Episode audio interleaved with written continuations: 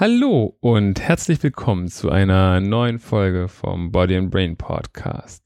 Unser Thema heute ist der Zeitvernichter.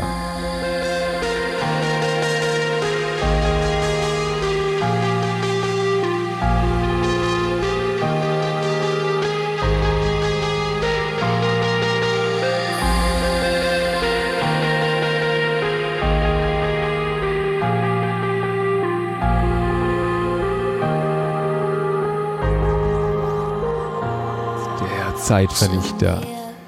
Ja, wie komme ich zu diesem Thema? Die letzten paar Tage habe ich mir, sogar schon zwei, drei Wochen, sehr viel Gedanken zum Thema, wie genieße ich mein Leben, wie lebe ich mein Leben, wie hole ich das Maximum aus meinem Leben heraus gemacht. Und ähm, über Tim Ferriss, äh, auch ein sehr, sehr cooler Autor und auch Podcaster, bin ich nochmal auf ein Werk von Seneca, das ist ein stoischer Philosoph, der so kurz nach Jesu Geburt gelebt hat, äh, aufmerksam gemacht worden. Und das war das kurze Stück von der Kürze des Lebens. Was kann so ein schöner Titel denn verheißen? Ja, tatsächlich geht es darum, dass wir leider nicht ganz ewig leben und wie wir in dieser Kürze des Lebens dieses Leben auch sinnvoll gestalten. Und um auf den Titel zurückzukommen, was ist der größte Zeitfresser? Was ist der größte Zeitvernichter? Das ist zwischenzeitlich in meinen Augen sind das wir selbst. Ja, das ist nicht irgendwo daddeln im klassischen Sinne, das ist nicht irgendwo hier in der Sonne liegen und Sonnenbaden oder aber lästige Tätigkeiten, die man jeden Tag durchführen muss, der größte Zeitvernichter, das sind wir selbst. Denn wir treffen jeden Tag aufs Neue die Entscheidung, was wir mit unserer Zeit machen immer wieder hört man dann diesen schönen Spruch, dass Gott sehr gerecht gewesen ist, wenn man an Gott glaubt oder an ein höheres Wesen. Denn bei der Verteilung aller Dinge wurde eine Sache für alle Menschen gleichermaßen verteilt und das war die Zeit. Jeder Tag eines jeden Menschen hat die gleichen 24 Stunden, mit denen er das tun kann, was er möchte, mehr oder minder. Aber dennoch letztendlich entscheidet ein jeder, was er in dieser Zeit tut. Und ob man jetzt ein Multimilliardär ist oder ein armer Schlucker oder irgendwo dazwischen, das spielt keine Rolle. Jeder hat die gleiche Zeit gegeben, um das zu erreichen und das zu erzielen, was er möchte. Und worauf Seneca in dem langen Stück sehr deutlich hinweist, und das ist nur wiederum auch ein kleines Fragment, es gibt noch viele andere Dinge, auf die er hinweist, das ist, dass wir halt bewusst die Entscheidung treffen, wie wir mit unserer Zeit umgehen. Und wenn wir von uns behaupten, dass wir einfach zu wenig Zeit haben, da kommt auch der schlaue Spruch von wegen, man hat keine, man hat nicht zu wenig Zeit oder man hat keine Zeit, sondern man nimmt sie sich. Ja, schön, danke. Klar nimmt man sie sich. Das ist letztendlich die Vorstufe davon man sollte seine Zeit einfach bewusst nehmen. Was meine ich damit? Im Berufsumfeld bezeichne ich das jetzt einfach mal so. Und da kann sich jeder in seinem eigenen Umfeld anschauen, ob Angestellte, ob Mitarbeiter, Kollegen oder Vorgesetzte oder auch einfach andere Menschen, die vielleicht arbeiten, die man dabei beobachten kann. Fällt einem auf, dass doch die Tendenz dazu hingeht, auch über die Status und WhatsApp-Meldungen und Facebook und was man da als Social Media Kanäle hat, sich auf den Feierabend zu freuen. Das ist toll. Ja, man, man geht morgens zur Arbeit und bevor man überhaupt schon angekommen ist, denkt man, was man nach der Arbeit macht. Und ähm, insbesondere wenn so schönes Wetter ist wie jetzt momentan, ich hoffe, ihr hört die Folge nicht im Winter, wenn es draußen die Sonne scheint, Frühlingsgefühle, die Blumen schlagen aus und so weiter ähm, sehnt man sich umso mehr nach dem Zeitpunkt, wo man alles stehen und liegen lassen kann und flüchten kann. Die nächste Stufe davon wäre letztendlich, dass man sich montags wünscht, dass ja schon Freitagnachmittag wäre, damit man das Wochenende genießt. Und am Wochenende denkt man sich so, oh ey, hoffentlich hört dieses Zeitfenster endlich auf. Ich möchte Urlaub. Und man sehnt sich dem nächsten Urlaub entgegen.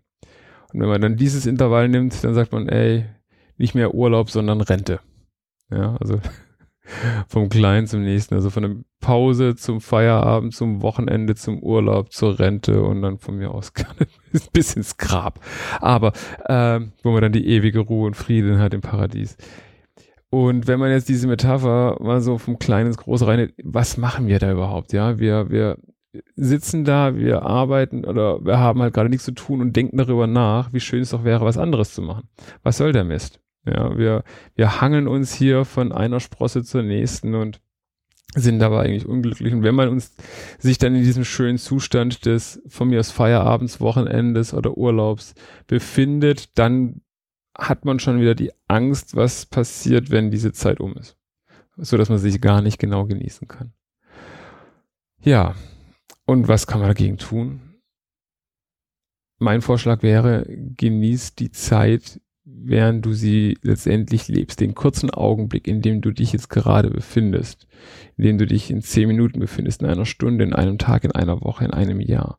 Jeden eigenen, jeden, jeden einzelnen Augenblick davon auszukosten bis aufs Letzte sich bewusst zu machen, so, okay, ich bin hier, ich darf dankbar sein, ich bin gerade nicht irgendwo schwer krank, ich bin jetzt nicht gerade irgendwo mit einer schweren Situation konfrontiert, ich kann jetzt hier sein und bewusst tief durchatmen, vielleicht den Vögeln zuhören, den Sonnenuntergang genießen oder den Regen auf der Haut prasseln, wie er quasi wie kleine Nadelstiche mir das Gefühl von Lebendigkeit gibt was auch immer es ist, genieß den Moment, denn du weißt nicht, was der nächste, der übernächste, der überübernächste bringt. Ja, du koste ihn aus. Und wenn du etwas tust, was du nicht machen möchtest, wenn du etwas tust, was du was dir widerstrebt, wo du letztendlich jeden Tag irgendwo aufs Neue etwas machen musst, was du gar nicht willst. Und das machst du aber wirklich regelmäßig. Dann überleg dir, ob du nicht irgendwas anderes tun kannst, was dir mehr Freude bereitet. Vielleicht nicht in der Kürze, aber vielleicht auf eine lange Sicht.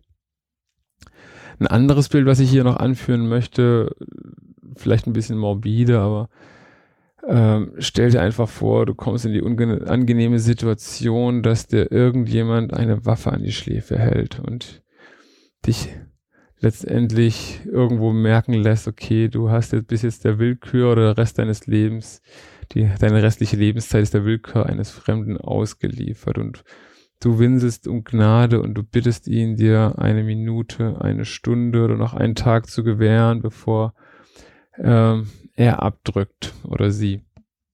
Und ähm, ich gehe mal davon aus, dass fast alle diesen Podcast hören, sich wünschen würden, dass dann in diesem Augenblick nicht das Ende gekommen ist und dass man noch einmal einige Stunden oder Tage gewährt bekommt, um bestimmte Dinge zu tun.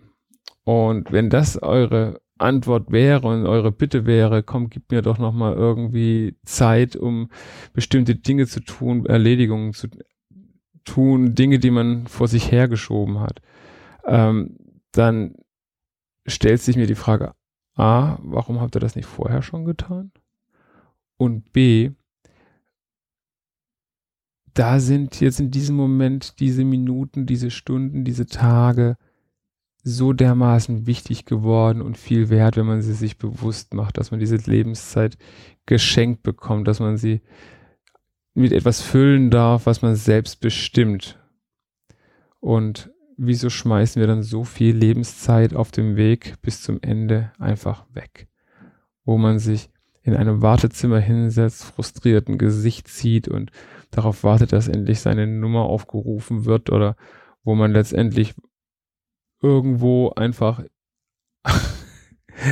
sinnlos Zeit verbringt, damit die Zeit totzuschlagen, ja.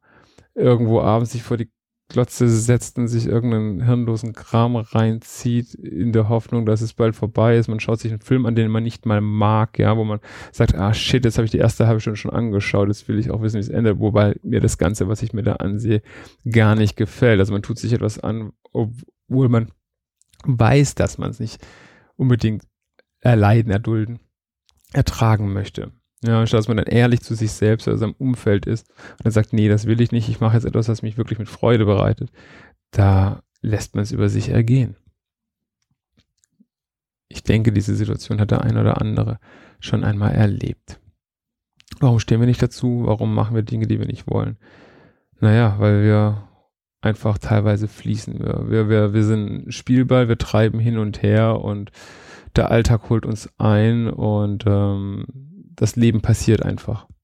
Und statt dass man aktiv, proaktiv letztendlich die Züge selbst in die Hand nimmt, die Dinge tut, die man gerne macht, dass man ein Buch einfach mal mitnimmt. Ja, man sitzt dann da, oh shit, jetzt hätte ich irgendwo Zeit, das und das zu tun. Ja, dann bereite dich vor, ja. Sei dir darüber bewusst, dass es diese Phasen geben wird im Tag, in der Woche, im Monat, wo du letztendlich Dinge tun kannst, ohne dass du letztendlich irgendwo in der Luft hängst, ja, wo du Dinge tun kannst, wenn du vorbereitet bist, die du die ganze Zeit schon machen wolltest, ja, und dann nicht einfach Handy raus, Facebook-Status checken und einfach dahin fließen lassen.